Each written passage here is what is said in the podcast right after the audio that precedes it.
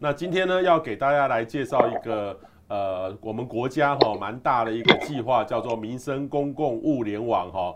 我们特别请到民生公共物联网的呃计划的顾问团哈，总顾问呃，他是大同大学的陈永玉陈教授。呃，永玉你好。呃，彭总你好，主持人你好。好。呃，永裕兄是台大应力所的博士，对，对不对？对。哦，你是在大同大学是什么系？呃，机械系。机械系，哈，机械系。所以他在呃过去这几年呢，负责这个民生公共物联网的。这个推动哈，过去是副召副召集人，对，推动小组的副召集人，人，那现在是他的总顾问哈、嗯，那这个还继续往下推，所以今天呢特别请他，然后来跟大家分享。那事实上今天我有呃有直播，呃也希望让各个网友能够都知道说这个民生公共物联网现在推动的一个状况了哈。那呃今天呢就要请他来说，因为民生公共网什么时候开始推动的？已经几年了？从二零一七年的年。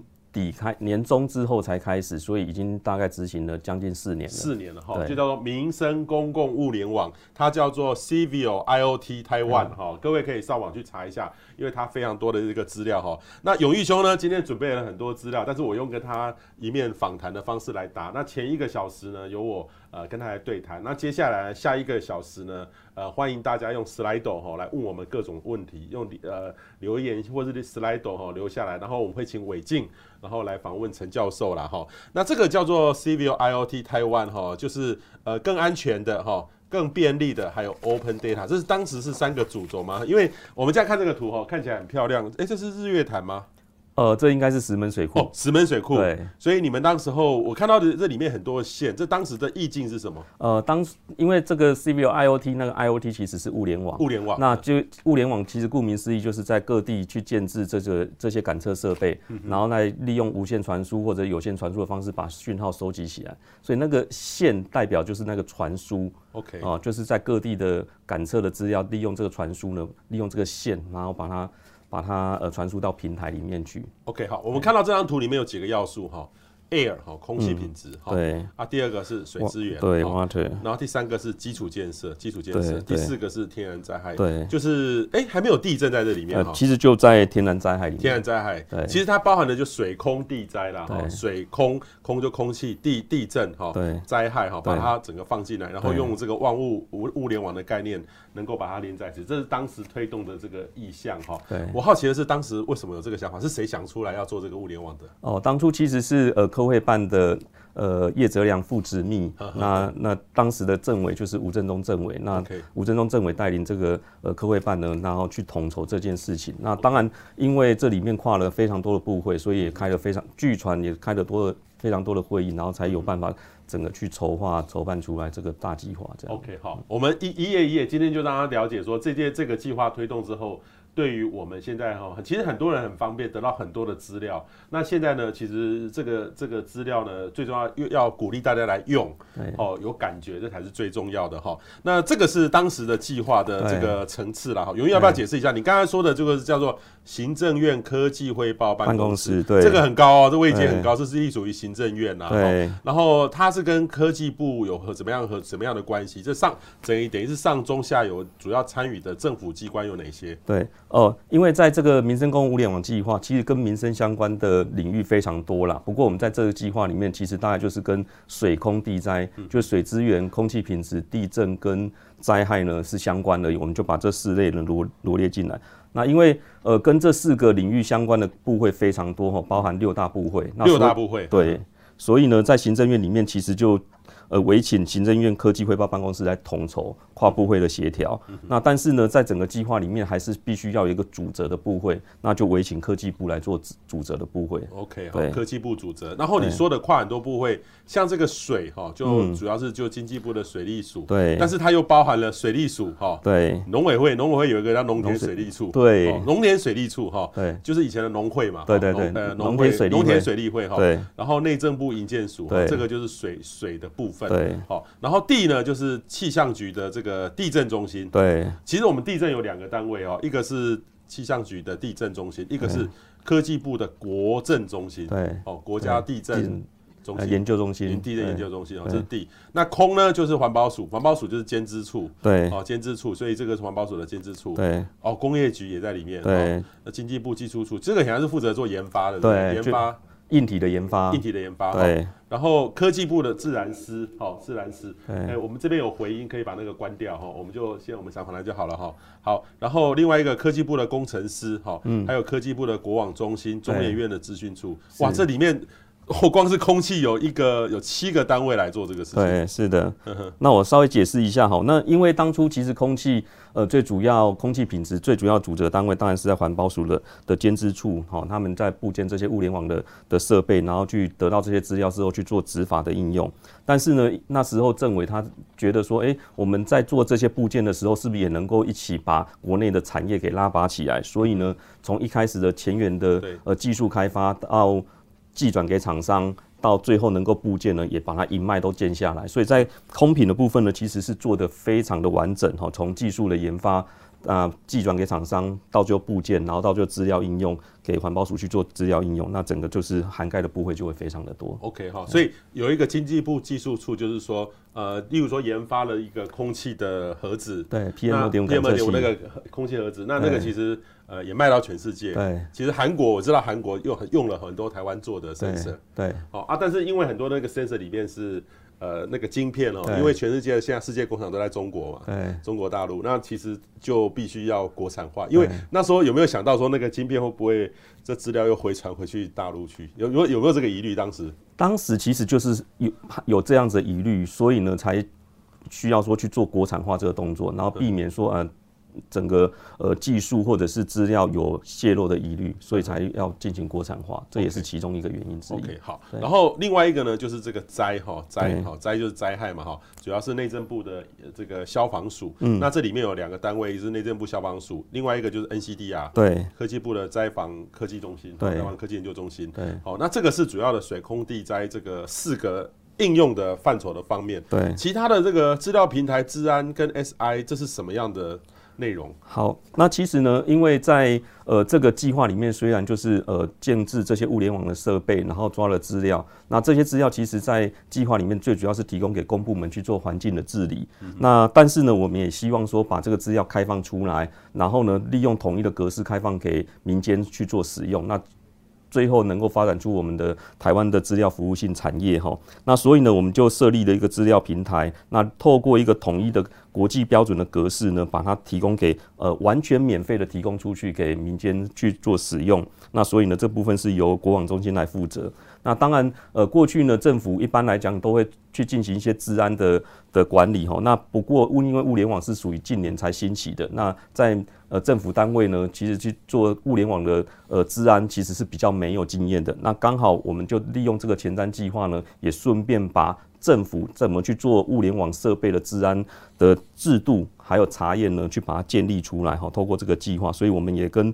呃行政院的治安处呢去做合作，然后呢去建立这相关的。规章，然后查验的的制度，那最后呢，就是资料应用跟 SI 输出的部分呢，我们是希望说，诶，我们既然把资料开放出去了，那也尽量能够在透过工业局的力量呢，把它补助给呃，把透过计划补助厂商，然后真的去用这些计划。但是呢，我们这个计划非常的呃，跟过去的计划比较不一样，就是我们要求它一定要进行国际输出，所以它到最后的结案的 KPI 呢，其实是绑国际输出的订单这样子。嗯嗯、好，这个其实哈，这我是觉得是说，因为呃，我们今天是对很多学生或是多大众，其实。呃，以气象来说的话，科研的比例还蛮高的。但是其实我们很幸运有气象产业可以推动，但是很多的领域其实是没有产业的。是，所以科技部大多数的计划就是给学校老师，但是比较不会去跟产业有关联性，对，对不对？对，那这个计划是很特别的，对，就是要有产业，对，就是跟以前的这个以前的计划就是说产业做产业的，学术做学术的，这没有关联性。对，这次是有关联起来。对。在这呃，其实，在第一期也就过去三年多的呃计划里面，大部分着重的重点会在呃物联网设备的部件跟资料的应用。那当然少部分会去做技术的开发跟呃资料的应用，呃这些计划的补助。那到了第二期之后呢，特别着重在产业开展这四个字哦。所以呢，我们从硬体的呃国际输出跟资料服务产业的国际输出，那然后到最后我们也去透过竞赛，然后想要去培育扶植一些呃新创公司，那这三个面向呢，我们。就是去进行第二期计划的产业开展的工作。嗯，好，这个待会有讲到一个是比赛哈，对，那个奖金三百万，第一名三百万哈。不过今年可能有一些变化，小一点点，少一点点。呃，不是少，而是说我们会呃，因为我们今年会鼓励他真的是去成立一些新创公司，所以我们会逐步的去。呃，透过呃步骤，然后逐步的去引导他去成立新创。那每一个步骤都会给予一些辅导金，这样子。Okay. 改变以前，以前是就是三百万，三百万真的是还蛮爽的哈。这个一下就三百万，这个呃，我其实以前创业的时候，我拿到一百四十万。嗯。不过我比较难，它变成你公司的股份。哦，好好好好。这有点类似，未来有点类似这样的做法。政府要来投资你。对对对对对。好，这个就是现，这个是呃，之前是呃，二零一七到过去四年的这样架构嘛。对。啊，那现在是二零二一到二零二五哈，这个新的计划架构。对。有什么不一样？看起来我看起来差不多啊。嗯，对，其实整个大架构还是差不多。不过我们今年呃，在第二期的计划呢，其实我们就希望呃，在水利署的部分就由回去由他们统筹去做。做办理哈，那所以呃，水利署它其实也从前瞻计划有一个水环境的计划，那我们希望说，哎，它它可以把原本的呃这个分支呢，回到他们水利署里面去做统筹的规划。所以呢，第二期比较大的改变就是我们把水给切出去，切回原本水利署去，切回去。对，那大部分大概是这个样，大概。大比较大的架构改变，大概就是水的部分切回去。不过我们还是持续保持合作，譬如说，呃，资料一一样回到我们的资料服务平台开放给大家使用。那我们持续的去针对它的治安去做查验跟建立制度，这样子。嗯嗯 OK 哈，这是最大的不一样。那这次其其其实有一个负责的单位，就经科技部的科政中心。对，这个单位我们比较不熟悉啦，嗯，就是科学政策的中心。对，现在这整个计划统筹是变成科政中心在统对，对，就是以前的推动小。小组其实是由吕中金吕教授，清大电机系的吕中金吕教授来来帮忙负责哈。那今年呃这一期第开始呢，就回到科技部的科政中心，由他们的中心的成员呢来负责推动小组的工作。OK，好，所以等于架构大概没什么大大的变化，但是就是呃因应的这个时代来去做调整哦，就是只要科技部的科政中心在主责，所以就呃跟以前不大不大不一样啊。这里面呢有参与的就是公民团体，还有产业联盟，对，哦像我自己就是。产业联盟的会长啊，哈，协助推动，好，等于是在做义工，然后这个 outreach 就推广，哈，让更多可以可以知道。那上面有个顾问团，所以这个就是顾问。所以像陈永玉陈教授呢，呃，他本身是大同大学的这个教授，但是他本身就是担任这个顾问团的总顾问，总顾问，哈，总顾问就等于是负责整个协调这个工作，哈。所以请大家多留意了，哈。那另外一个呢，就是说这个到底计划是做什么？你要不要整个跟大家再讲一次？就是说它的部件跟应用，包含这四个项目，那它到底要怎么去运作这些内容？OK，那其实整个民生公，对不起，那整个民生公物联网计划其实还是回到呃政府部门的决策应用哈，所以呃在部件的部分还是由呃呃政府部门来做部件，然后呢资料量到之后呢，一样去做一些应用。OK，这个应用就是说。部件完了之后，就是水空地灾的这些些内容 有不一样的方式，然后就是呃上位是科技部，然后下面就资料的汇流整合，然后成果展业推广，这是整个大的概念嘛？哈。对，呃，基本上呃统筹的单位还是科会办哈，就刚刚因为他要跨部位协调，所以科会办呢有这样的角色呢去做跨部位的协调。那整整个计划呢，整个计划呢还是会有一个主责。主责的部会哦，现在一样是六个部会，那所以一样有一个主责部会是委由科技部来担任主责的部会。那 P P O 办公室呢，推动小组其实是由科政中心来办理哈。那科政中心当然就是呃协助科科会办跟科技部呢去做进度的追踪啊、亮点成果的推广啊、跟链接的相关资源。那在这边呢，当然会请委请一些专家，包含我，包含彭总呢，给予一些顾问的协助哈。那接下来呢，比较左半部跟下半部呢，大概就是回到刚刚所讲的，就是说，哎，一开始在这个起点还是回到政府部门要去做呃环境的治理，所以呢，在空品、地震、防灾跟水资源的部分呢，他们就去部建呃这些物联网的设备。那当然，大部分的设备在第一期三年多的。呃，时间呢都已经把它部件完了，但当然事情呃东西还是会需要维护嘛，哈，汰换跟维护，所以呢，在第二期呢仍然持续在做汰换跟维护，那但是呢会有做精进的精进的呃一些动作，优化精进的动作。那等一下细节再跟利用后面的投影片来跟各位介绍。Okay, 那资料量到之后，还是回到国网中心的服务平台开放给大家去做使用。嗯、那最后呢，还是呃请。工业局呢去做产产业开采的部分，包含了呃资料服务性产业，好，那我们就补助了很多厂商。那当然强调重点还是在国际输出，因为我们要打国际杯。好，这边有一个就是国网中心，这这里面有很多的资料都放在国网中心。而且呢，如果你要合作，你还可以用到国网中心的资源，像 AI 的运算或大数，等于是量的预算，可以跟国网中心合作。所以这是呃比较不一样的地方。所以它等于是把科技，等于是我是觉得是有点像是科技部的一个应用的一个大计划啦。哈。所以好，我们还看说过去的成果，在技术开发、部件跟执法决策有什么样的成果。第一个就是这个是属于这个呃感测器哈，这是空瓶的感测器，对不对？对，呃，其实我们因为。还是回到源头，刚刚所讲，就是在环保署他所想的，其实执法应用，所以他想要，呃，想要处理的，其实是透过这物联网的资料，然后能够去抓一些呃偷排废气的厂商。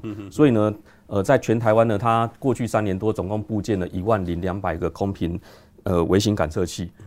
那在全台湾各地，但是呢，他布建的点大概都距离工业区比较近。嗯好，那原因就是他想要。呃，抓偷排废气，抓偷排的，对，抓偷排废气。哦，所以呢，各位各各位同学或观众呢，其实可以看一下哈，我们大概呃，它总共覆盖了全台湾一百零五个工业区跟科学园区。台湾有一百零五个工业区跟科学园区，这么密集 哦。对。那所以它可以感知到六万家厂商附近的空气品质。六万家。对。OK。那最主要建立这样子的呃空品感测器呢，它可以每三分钟呢去更新它的资料，那才有办法去做执法，去呃量到说，哎，周围的空气品质是不是有什么样的变化？然后根据这个变化呢，来知道说，哎，有没有什么周期性？呃，固定某些厂商呢，它就在半夜两点就会放出废气。那如果有这样的规则，或者是有一些呃变化的时候呢，它就可以去。呃，进行呢去做执法的呃判断吼。嗯哼。好，那接下来当然有建置的这些感测器之外，抓到资料，它就必须抓到平台上面去，哈，然后去利用 AI 的模式，然后一些判断哈，去看看呃警示说哪边是真的是污染的热区了哈。那在上一期的时候，除了在空瓶呃抓这种违法。不，呃，要么就偷排废气，要么就偷排废水，所以呢，他们也去发展了水质感测器。那在全世界来讲，空气品质感测器呢，其实发展的比较快，那水质感测器发展的比较慢。那原因是因为放在水里面容易产生一些藻类跟浮游生物，那所以呢，它其实呃可能一个礼拜就已经失效了。那一个礼拜失效，每一个礼拜都要去维护，其实是相当耗费人力的。所以呢，其实呢也在进行相关水质感测器的呃呃开发哈，希望能够有长效型的。OK，好，这个这个就是刚刚讲到哈，就是我觉得它的效益就是说追缴处罚啦哈。对，这真的很多的案例说偷偷排嘛，半夜偷偷排。其实因为我以前在中央大学念当学生的时候，印象很深刻，常常在那个晚上哈，夜黑风高。或是常常大雾弥漫的时候，那个味道都酸的，对，就是可能有地下工厂哦，这个偷偷排放废气，因为他平平常白天的时候，人家人家就会去抓谁谁谁排，顺着味道去抓，对。那现在呢，晚上偷偷排，夜黑风高，你到时候打电话找谁都没有人嘛，对。所以我印象很深刻。那如果有这个感测器哦，因为以前哦，大概呃环保署在整个桃园。顶多五个站好不好？你根本就是五个站，那个分都差个几十公里。那如果密集一点点，好，你如果说两公里就一个点，你就可以用定位的方法，从这个从大气的角度得知气流的来源，也可以去追说，哎，可能从哪里来，会比较有证据，对不对？对对对，没有错哈。像过去我们大型的感测站只有七十七站，全台湾只有七十七站，即使你某一站量到，哎，那个呃空气品质怪怪的，但是你很难利用这个感测站去追溯。到底是哪一家厂商偷排或污染的热区到底在哪里？那现在如果今天能够全台湾部建了一百呃一万零两百个站的话，那而且都布建在工业区的附近，那就比较能容容易去锁定到底污染热区在哪里。OK，这个成果还不错啦，公务费多了这多了这个四亿了哈。嗯，这个呃我好奇的是这个空品的这个经费，我像这个整个计划的经费一年要花多少钱？哦，那我们在第一期计划总共，呃，我们因为有铺设那个东部的海缆，所以呢，我们总共四年，呃，三年多花了五十五十二亿。哦，这么贵哦！等于等于是那个最贵的是那个气象局地震中心那个海缆，将近。呃将将近二十亿，二十亿一年就要二十亿？呃，没有，就铺设那个海缆，整个荷兰就三年多，对对对。哦，OK OK OK，所以等于是每一项每一样都有一定的经费了，所以这个其实累加起来就很可观。OK，好，所以这个包含的这个环境的优化哈，这个呃空品感测器联网的精进计划。水质的这个计划哦，或是声音，嗯，这个还可以量声音哦，还有电磁波。对，呃，其实是呃，我们的污染其实除了空气跟水之外，还有噪音的污染啊，还有可能大家也非常呃，就是不愿意住在基地台附近嘛，哦，也怕有电磁波的的干扰。所以右手边这边陈述的其实是我们在新的一期，也就今年开始的计划的内容。那新的一期计划内容，空瓶感测器呢就会去做优化哈，譬如说当初部件的一万零两百个点。那当初的点位选址呢？呃，是不是恰当？好，在这一期呢，可能要去评估。那因为，诶、每每去维护一点呢，其实都有相关相对的维护费用。那如果我们今天能够用最少的点位就能够做到我们原本想要做的事情的话，那是最棒的。所以呢，在这一期我们其实是有一个做一个最适化空品感测器，那也去发展长效型的水质感测物联网。那另外呢，也去想要去抓呃噪音。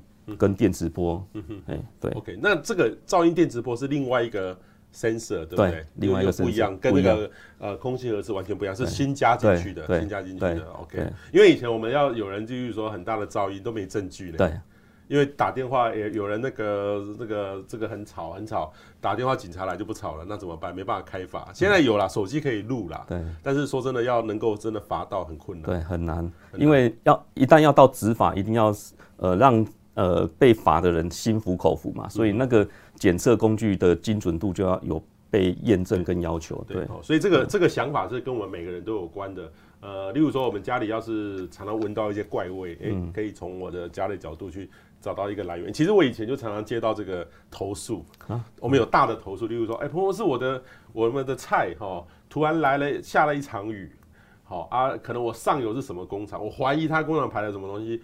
好像空气里面下一场雨，那个片酸雨掉到我的菜。我以前有有当类似那个福尔摩斯一样协助这个追查，不过那个都只能用科学上呃概念上去找出这个原因，但是。应该有更密的证据可以协助我们来做这个事情，好，所以这是蛮好的。所以这个就是一个环境治理或是科技化环境执法的一个新的机制，就是在地化环境资讯的运用的一个服务，这是蛮蛮有意思的哈。所以这个还包含开创，所以这个里面呢，呃，我是觉得这个现在的这个稽查流程哈，是这个是环保署他在做的嘛，就是说以后其实环保署不用做，我们要是民众呃，假设假设有人开发展出来把这个资料去做，其实。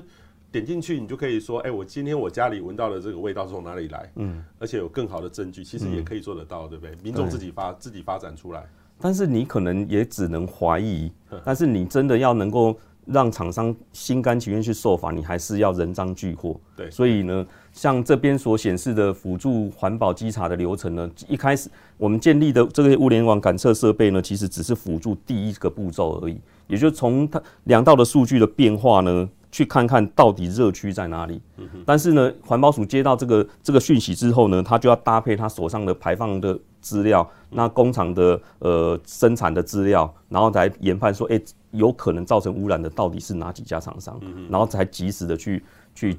呃，集合这样子。OK，好，这个就是环保的稽查的流程哦，这个还蛮重要的哈。这个是空气跟水哈。第二个呢，就是还有模模组化哈，我觉得还蛮好意思的，因为你刚刚讲到，其实这个计划里面有一个是治安的部分，因为我所知道的就是很多的物联网它的。看起来很不错，很轻、很轻、很便宜。对，啊，例如说我要弄个空气盒子，以前那个要量 PM 二点五那个仪器哦，我以前用过，都百万等级，现在越来越便宜哈，这个小到一两千块，可是一两千块准确性是一个问题，然后。它治安可能没弄弄那么好，对，就有点像是以前我们最早用那个 WiFi 的时候，那个密码哦都是零零零零，我们可以骇入别人的电脑去看别人的东西哦。当然我们不会做这样做，但是其实那个就是一个我这个非常危险的漏洞在在里面。所以当时呢，就是希望说台湾不要我们的买的 sensor 不要每一个都是别的国家做的，对不对？哦，所以要自己做。所以当时也花了很多很多的心思去呃呃国产化的研发。对对，是谁在做？呃。在国产化的研发呢，其实一开始技术的开发其实是呃技术工呃经济部的技术处，那委请工业局来来进行开发。那在科技部的呃工程师也有做呃请学界来做开发。所以呢，技术的开发其实这两个单位，就是科技部的工程师跟呃经济部的技术处来做开发。然后开发完之后呢，当然就是要把它做量产，所以呢，他们就把技术呢寄转给厂商，然后去做量产，然后到最后才能够去做部件。OK，好，所以这个等于是包含了 PM 二点五哈，光学式，对，哇，臭氧也可以量了，对，氮氧化物哈，对，CO 或是氮氧化物或是 SO2，对，等等哈，这个其实你看起来很简单，但是每做一个说真的很复杂啊。然后每一个呢，呃，其实以前我们接触到这仪器都是很大台的，那、嗯、变得很小一个，然后可以挂在这个路灯上。没那么容易哈，所以说真的，这个要把它国产化哦，这是很蛮好的一个理想啊。好，然后现在其实真的已经有国产化，自己做商化运转，卖到国外了吗？呃，目前卖到国外是呃，就是还没有，就是那个感测器整个模组是有，但是那个晶片目前是还没有。没有。但是目前大概就是已经呃，在去年的前年的时候开发出来，那寄转给厂商做出来之后，去年已经有在部件在国内苗呃苗栗县。Okay. 然后呢，也进行试验，发现呃，就是觉得这个整个性能是 OK 的，跟国外比较起来其实差不多的。嗯、欸、所以那截至到二零二一年，就是明年底呢，大概会有到三千多点的的部件这样子。好、okay，这个是呃比较贵一点点的，这个稍微呃没有像专业型的那么贵。好像中央大学林能辉老师，他就专门很多的重型的仪器，哦，很厉害的这个站。那像那个王胜祥教授，他王胜祥教授他是做。比较微型的，就有点像是这样，他自己也去研发找 sensor，把它弄在一起，变成一种服务，也在做这个事情哈，所以这个是蛮有意思的，这个会变成是说，呃，你做的越方便，软硬体做得好，那就有机会会成功。那第另外一个呢，就是空品的分析跟预报模式哈。其实现在这个是委托中研院的环变中心，中研院环变中心在在做的哈。过去他们是三公里乘三公里的这个环保署，就是已经有拿来拿来用了嘛。未来要做一公里乘一公里，这个其实气象模式也在做一公里乘一公里了。嗯，这个这个现在已经开始有在上线了，对不对？对，其实呃他们呃在去年已经达到一个呃就是。已经得到一个误差，就是大家已经可以接受的一个误差了哈。但目前呢，三公里乘三公里在运算上面其实是可以达到呃那个效率，但是呢，如果要一公里乘一公里的话，可能运算时间会非常久，你可能要做预报的话，可能还不适合。所以后来呢，其实是呃如果要预报，就是三公里乘三公里的网格解析度。那如果要去看看说，哎，今天的污染比重到底是境外的多还是境内的境内的比例比较多，或者是什么样的污染源造成的，那就要去研判它。呃，污染的来源的话，那可能就用一公里乘一公里，用比较精细的解析度呢来做研判。这样，好，这个现在在中央大学大气系有郑芳宜教授、啊、哦，他也在做这些事情，等于是呃不一样了。他们他们那个中研院有拿到这个计划的支持了、嗯，那郑芳宜有环保署还有呃科技部的支持了。那另外一个呢，这个是这个就是就校园感知器啊，这个跟前面又不一样的。对对。那一刚刚提到就是说，因为环保署它最主要是要做执法的应用，那所以呢，它都布建在工业区的周围。那一般我们民众比较常常常呃接触的地方，可能是在住家跟学校附近。那所以呢，也我们在这个计划里面也委请中研院的陈林志陈教授呃陈老师呢，他也是去针对校园的部分呢去做布建 PM 二点五的感测器。那总共三年多部件下来呢，大概有三千四百三十三点。嗯嗯嗯，OK，好，包含公民的对，对对，等于是这样加起来，其实跟那个前面那个一万个是不一样的，对，对不一样的，不一样的，就是等于是我们台湾这样加起来也有。呃，快要两万个了，对对对，快要两万个，加公民团体的，对。OK，好，所以这个目前呢也有跟国际上有一些合作哈。是。好，这个呢其实包含了这个水也同步有在做了哈、嗯。可是水，你刚刚特别说其实是蛮复杂的哈。对。水其实我印象是说我们家里面的，例如说鱼缸，鱼缸那个每个礼拜哈不去清理一下，家里的鱼缸都会都会。一些浮游的生物都会跑进去，所以真的没那么简单。理想上是不错啦。是，哦，像我在划划龙舟，其实那个这个基隆河哦，就是说真的，有时候蛮臭的。嗯，我们都要划划划。哎，这一块是油污哦，死鱼区。然后呃，然后有时候泼了之后，那个环保局就很紧张，就问我在哪里，打电话给我了。我说你在哪里？那我说他们会去处理，他们找，其实都很认真啦。但是说真的，要呃一个河川哈，左岸跟右岸，其实那个点每一个地方的那个脏的或臭的都不一样，对，会死鱼的原因都不一样，所以说真的这个问题是真的很复杂。但是如果多一点监测设备，呃，帮助我们的话，的确可以让水质更改、更改、更好一点点啊。对，那这个就是所谓智慧围城感测器的研发，对，然后空瓶的这个研发哈，未来就是会有一些三 D 的这个服务啦。对对，这个是未来还会在，这个是未来要精进的方式。对对对对，在右手边这边其实属于未来要精进的，因为呃，过去环保署他们部件的这些水质感测器，那发现它没有办法，可能用两个礼拜就失效了，哦，或者一个礼比较水域比较污染比较严重，可能就一个礼拜就失效，所以他就委请工研院，呃，也是技术处委请工研院去发展这种长效型的水质水质感测器这样子。哎，那另外在这个微尘。呃，智慧微尘感测器是呃其他的应用，因为智慧微尘感测器就是代表说它做出来的感测器啊，就像一颗沙子一样这么大小，那你就可以部件比较多的量，然后布件在呃我们周遭环境比较多的地方，那可以有不同的应用。OK，好，然后这个接下来呢就是地震哈，地震这个这个大家就有感了哈，我们这个现在手机哈都会收到这个地震速报，对，其实还蛮快的，我觉得还蛮不错的，是这个计划协助的吗？是。就是说，我们现在每个人都手机上到的地震速报，对，可是以前就有啦，但是以前没有那么的，没有这么快，定，对，没有这么快，因为这像以这个投影片上面所写的哈，过去在还没有这个计划的时候，它发布警报呢，大概需要十七秒的时间，十七秒。那借由这个计划的经费投入，那它可以精进到十秒，嗯哼，对，哎，可是这个花还蛮多钱的，你说五十几亿。加起来五十几亿，哎，五十几亿是水空地灾，总共全部加起来一年五十几亿，没有没有没有，三年多五，三年多五十几亿，对，三年多。但是地震用的最多的二十几亿，对，因为最主要它在呃东部海域那边，右左下角图图那边，OK，对，就是拉一条海缆，对对对对对对，到外海去，因为这个是地震区嘛，对，从头城拉到屏东的房山，OK OK OK 好，所以这个等于是过去投入，那未来其实要到七秒啊。就等于那个地方发生七秒，对，因为那个地方发生到台北市可能就是要二十秒的传送时间，如果远一点的话，那也就是说，如果它发生，因为网络走的比较快，对，就地震速报来说的话，我们就可以有一些对，就有十三秒的空间，十三秒的空间，对对，因为我处理这个讯号需要七秒，对，那它大地震来需要二十秒，所以我就有十三秒的的应变空的时间，所以这个其实包含了 AI 人工智慧如何去做得更好，这个就是。呃，我们的这个地球科学、地科界很重要要发展的，对对对的的项目哈，所以我觉得你们水空地灾哈，当然没有特别没有气象，也 没有气象哈，就有气象局的地震。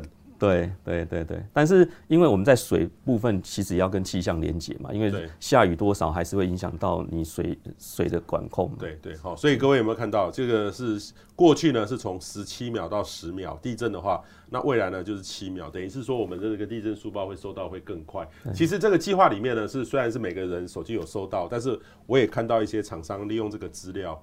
呃，装到电梯里面去，对，好，装到电梯里面去，又或是装到自己家里面的一些警报器，或是保全公司，已经有一个这样的一个一个应用在里面。但是比较可惜的就是说，台湾大多数人哈，呃，觉得这个防灾是政府的工作，嗯，哎，你政府要给我装好，嗯嗯嗯，我家的大楼，我收到手机简讯就好了，对不对？然后这个电梯免费的最好，免费的最好哈啊！但是说真的，很多的厂商一些好的大楼的确有在装这些事情。好，例如说现在在科科馆的呃，以以前我有遇过，就是说那个那个大楼如果突然停电了，那个就被锁在里面，对，锁在里面。对我有有一次我印象很深刻，这个有一次台风来，然后我们在那个呃七楼的建筑物、八楼的建筑物，那那都停电了嘛啊，结果用用自动发电。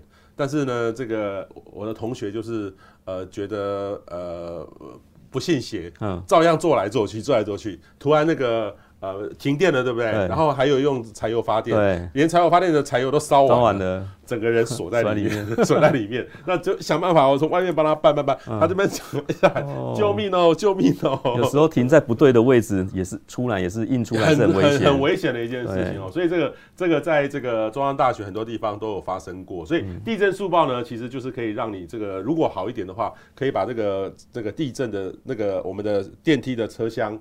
呃，锁在某一个层，好，最近的那一层打开，就不让你进去，你就不会锁在里面，哈，所以这真的还蛮重要的。但是我们大多数的大楼新的有装，嗯，大多数旧的都没有装，对，哦，这个其实是呃，可真的可以装这个，有有这个新的机会。好，然后另外一个呢，这个是地震的，这个就是说，哦，我你们算出来，就是叫做复合式的地震速报。对，其实这个这个地震速报服务啊，其实就是针对呃，其实刚刚提的就是说我今天。抓到地震可能会来了，我们提前给你一个预警。那过去都是用呃细胞广播的方式给到你的手机。那其实呢，我们现在连接希望产业化，就是把它做自动化的工作。譬如说，呃，自动呃让电梯停在适合的楼层，或自动的把你家的大门打开，到时候地震结束的时候，你可以顺利的逃出去。或者呢是呃自动的把你的瓦斯关掉。所以呢，我们就是利用有既然有这个地震预警的功能呢，那是不是可以？做自动化连接的工作哈，那所以呢，呃，在我们另外一个委由国政中心去发展的，其实就是做这一个产业开展的的工作。OK 好，所以现在校园有装了哈。对，不过这中小学，嗯，没有含大学。大学我就不太确定它有没有装在大学里面。OK，对，哦，这个中小学装的比较多，保护小朋友。幼儿园二十二个，其实幼儿园应该装更多哈。因为我们小朋友比较重视地震的，你问那些大学生收到地震书报，演练的最认真，演最认真。然后大家地震书报收到之后，哔哔哔哔叫，然后你看我，我看你，呃，大家看，哎，准或不准？不准的话就来骂，说你看都不准。对，因为在这个地震速报的服务啊，我们讲求的是快，让你有一个应变时间，但是有时候求快就会发生不准。那所以在这个产业开展的部分，我们其实是希望说，呃，在民众能够接受说你求快，但是稍微接受一下那个不准度这样子。OK，好，所以这个里面呢，就是未来呢，我是觉得，呃，我们如果有这个资料的话，可以让大家来做加值运用的话，推广哈，应用开发哈，呃，资料库的建置很重要。例如说，在家里面，呃，例如说煮菜的时候。煮到一半，地震来了，自动把我帮我划把火切掉。对对对，现在还没，大多数还没有这个功能呢哈。现在其实类比式的呃数位式的瓦斯表其实是有这样的功能。OK OK，对，但是就是每个月的月租费会多收多收一点点，对，多收一点，等于是数位式的，对，类数位等于是比较好一点的新的就有了。瓦斯表有，瓦斯表，但是那个瓦斯表里面其实就是一个呃加速度的感测器。那它加它等到这个加速度，它量到这个地震的时候，它自动把它关掉。对，啊，其实还有一个就是说，我觉得谁最应该装呢？在台湾那个怪手，怪手在脱掉脱脱掉的东西的时候，它脱掉的时候，呃。一个地方脱到一个地方，它其实它照理讲它的半径，哈，例如说我是怪手，我要施工这边从这边掉到这边，那我这个半径的周围，哦，这个一个圈，其实在按照环保的规定都要封起来的。可是台湾就封一点点，这块区域我们还可以在下面走来走去。可是如果来一个地震的话，咚就掉下来了哈，所以等于是贵公安的这个注重很重要，所以理论上他一个怪手应该那个驾驶员那边就是要有一个地震速报的侦测器，他马上哈自动联动到这个机器，你要锁住这个怪手，不然怪手在移动的当中又晃啊地震，它就晃来晃去就出事了。这个其实台湾很多个案案例都有发生过。其实我们在第一。第二届的制药应服制药应用竞赛的时候，其实也有一一一个参赛队伍，其实也是在发展工区的的安全，那就是连接这些讯号进来，去发展刚刚彭总所讲的这些服务，这样。OK，好，这是地震哈，那接下来来看这个就是整个的。呃，整个把它数据把它接起来哈，等于是说这个是它的成果，对不对？对，呃，其实就是我们收集的这，我们有了这么多的资料，那当然就是要让呃去推播给民众知道嘛，哈，那所以呢，在呃科技部的 NCD 啊，就是科技呃防灾科技研究中心，他们也发展这个 LINE 的的市井推播哈，那现在已经有一百一十五万。人呢加入了，哦，那推波的数量其实也非常的多了，哈。那这是第一项，就是呃人民比较有感的，也就是将近有一百多万的人加入了，哦。那另外呢，为了跟国际连结，哈，那他把这些讯，呃，把这些资讯呢，也希望能够符合国际标准，让让呃世界能够去做联通，哈。那第三个部分呢，其实就是呃去把它做图台，因为呃。人民看到这些数据有时候比较无感，那如果今天利用图形化的展示呢？呃，图形界面的展示，其实人民比较容易很快的去接收到里面的讯息，好，所以他利用这些数，把这些数据转换成用图台的方式呢来做展示。嗯嗯，好，这个是现在大家如果你有装那个 NCD on Line 哈，大概都会看到出这样的东西。那它也符合国际的标准。所以后来很多的像 Google 啊，等于是 Facebook 也在用，直接接我们这个这个资料。所以你有时候在社群网站里面也可以看到这些内容。那另外一个呢，灾防的决策，这个就是属于等于是说。呃，能够让这个公司部门都可以用到更好的资料来做这些事，对不对？对，其实它这些图台建立起来也会连接到呃消防署它的 EMIC 二点零，然后让呃灾害灾害的指挥官，然后看到这些讯息的时候，他比较容易去做一些调度，然后把防救灾的效率呢给提升。嗯嗯嗯，OK 好，然后这个是呃呃它的这个好处了哈，其实。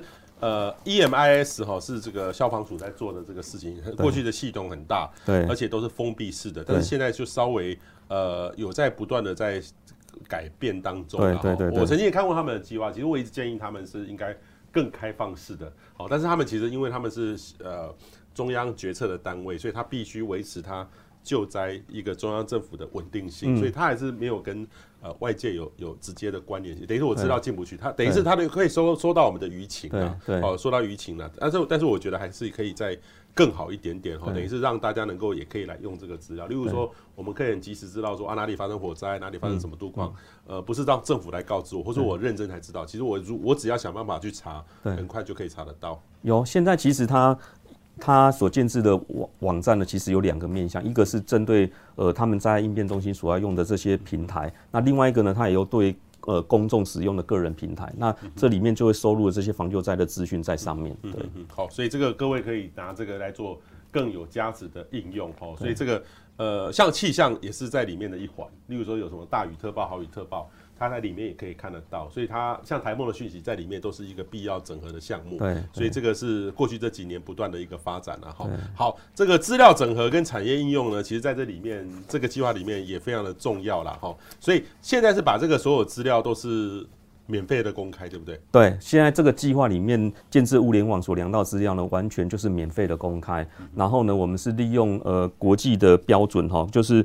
O O G C 的 Sensor Sync A P I 这样子国际的呃资料标准呢，去把它建立出来，让大家有统一的格式，方便大家呢去做连接使用。嗯嗯嗯。好，所以目前有资料量二十亿笔，哈，等于水空地在三十六项的所有资料，对，在这个里面，所以现在包含了各种的运用都还蛮多的，就是变成一个大的资料库。所以各位可以到呃，应该是打民生公共物联网资料服务平台，资料服务平台，对，就可以看到里面所有的资料。对。好，所以我我们到时候可说不定请大家去用一下哈，这个就可以看到很很其实下我有下载过了哈，有些都是蛮蛮有意思的，就是说以原来以前觉得说那个是做科研的资料才能拿得到，嗯，现在其实政府很多开放的资料也都有这样的这样的资料哈，嗯，所以现在来看的话，另外一个就是治安哈，这个治安我就少讲一点，因为同学呃比较对这个比较比较没有参与，对，我们的治安以前没有做这件事情的时候。有发现有问题吗？还是说做了之后，你们发现这个问题之后，做了之后发现问题还蛮大的？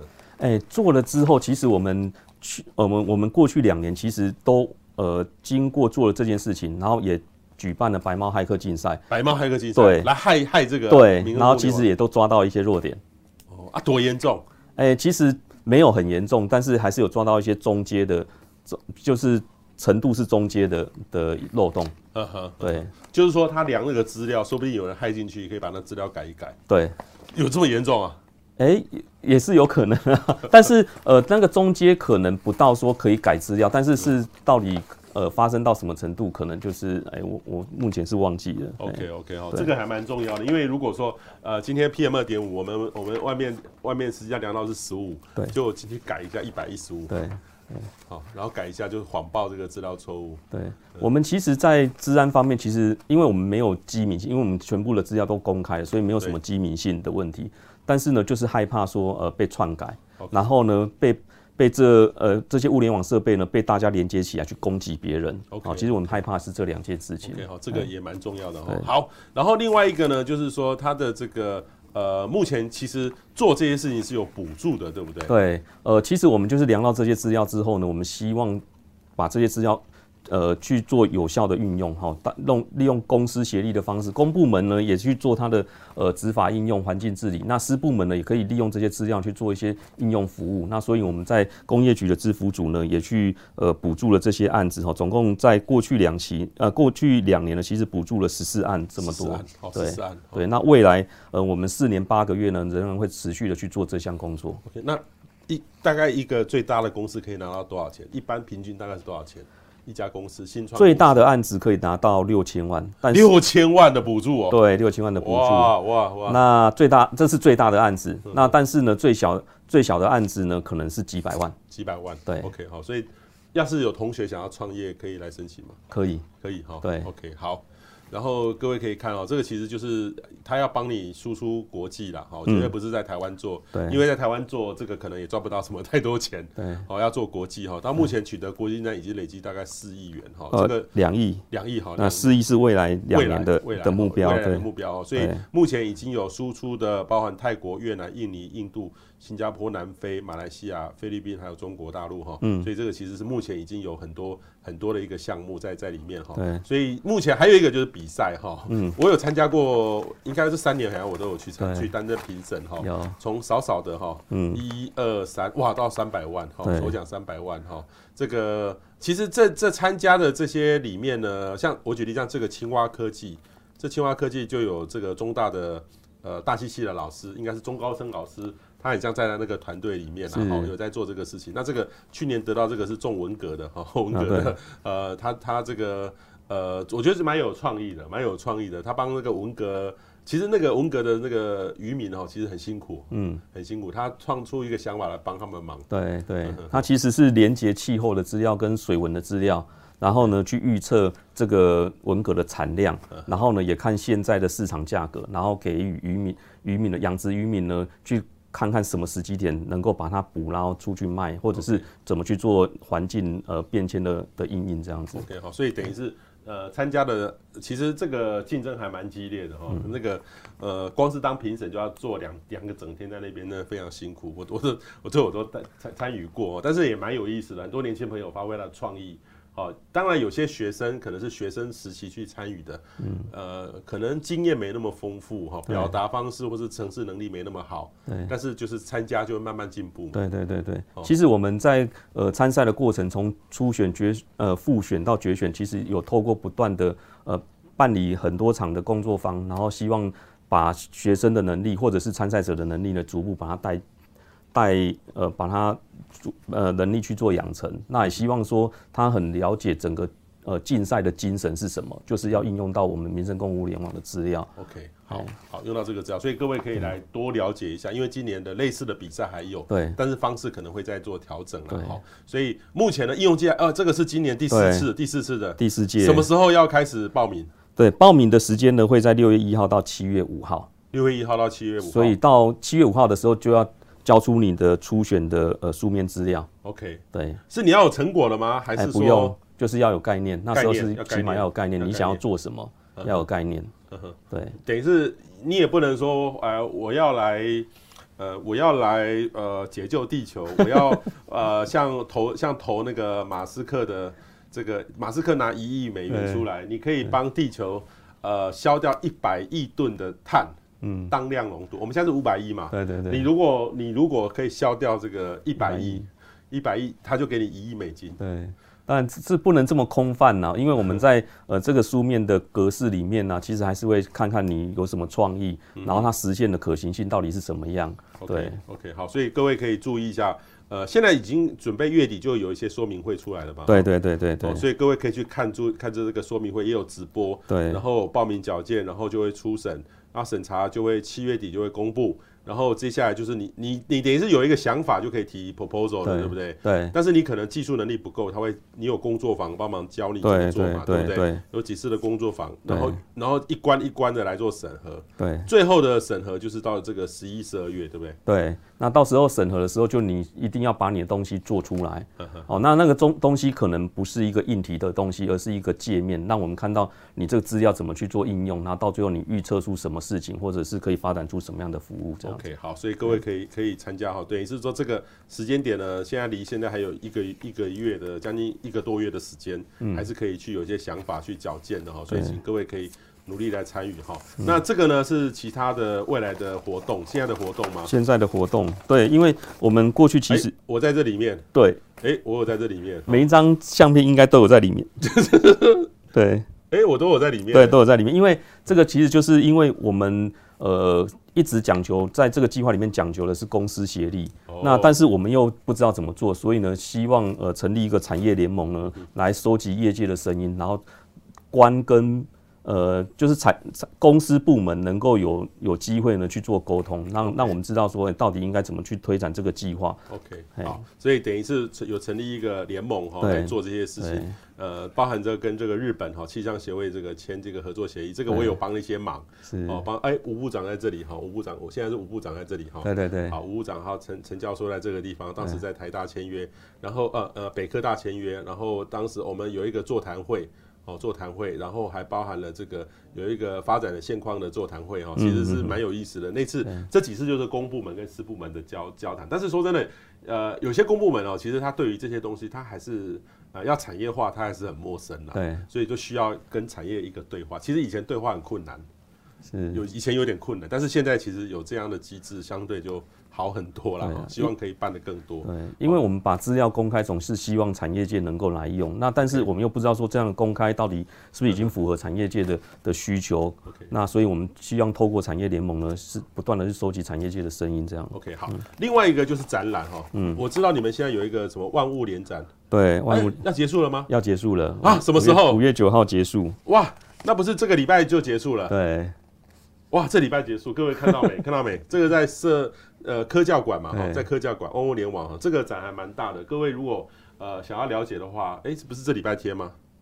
呃，哎、欸，今对这礼拜这礼拜天，这礼拜天结束哈，所以各位有机会可以去士林看一下，在万物相连中对话哈，就是这个物联网哈。那这是之前办的，包含你们去宜兰办嘛？对对，南洋博物馆办一个镇守家园的特展。对哈，其实它有很多的展览了哈，所以各位呃还有几天的时间，如果你要了解，从里面找到一个好的。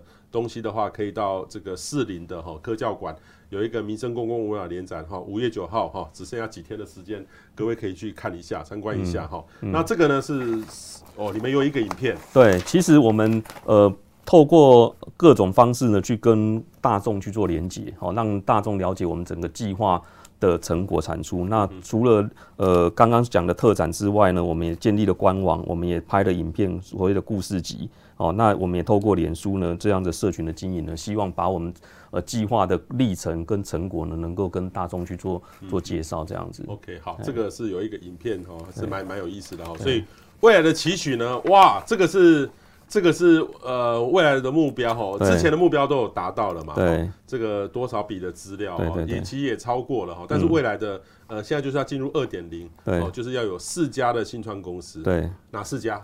呃，还没有，就是我们透过竞赛，然后呢去选拔出来的，那这就是我们的候选候选目标。然后我们真正希望经过我们透过辅导，然后真的让它成立一家好，成立四家公司。七秒地震速报哈，那这个就有价值了。因为如果说呃我们收到没有什么效益的话，那就没有用。可是这个这个其实是时间的，你看说从十七秒到十秒到七秒。其实每一个秒都是花很多钱，对对对对，好，那也是一个新的市场的机会。